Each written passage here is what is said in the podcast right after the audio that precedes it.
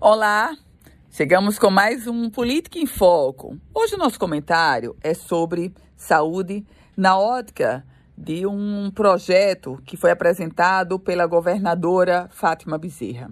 Quando cumpria a agenda na cidade de Mossoró, a governadora do estado anunciou um programa com 1.500 cirurgias ao mês. A meta do executivo estadual, 1.500 cirurgias ao mês.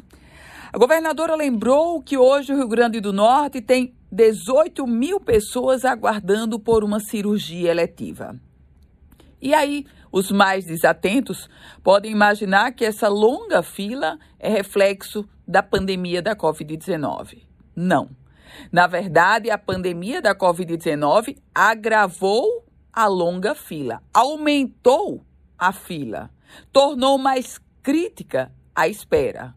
Mas o problema, a, o caos instalado, o colapso da rede estadual de saúde já acontece há anos e se agravou, sim, na gestão de Fátima Bezerra, que não conseguiu resolver ou mesmo conter o problema.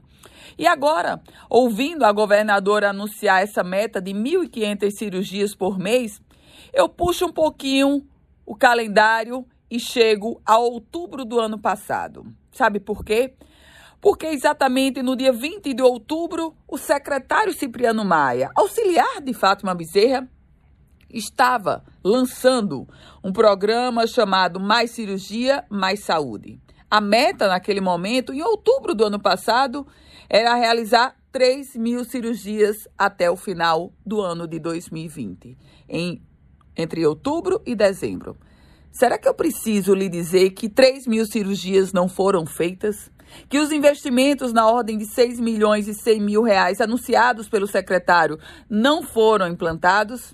Ou seja, ouvi agora a governadora anunciar 1.500 cirurgias por mês, tendo na nossa ótica temporal bem recente o secretário prometendo 3 mil cirurgias e nada fazendo, é difícil acreditar. Mas Vamos agora aguardar pela sensibilização do poder público, porque 18 mil pessoas aguardando uma cirurgia eletiva, isso quer dizer não só uma longa fila de espera, mas, sobretudo, uma fila que coloca em risco a própria saúde das pessoas, a vida de cada um e o agravamento do seu estado de doença.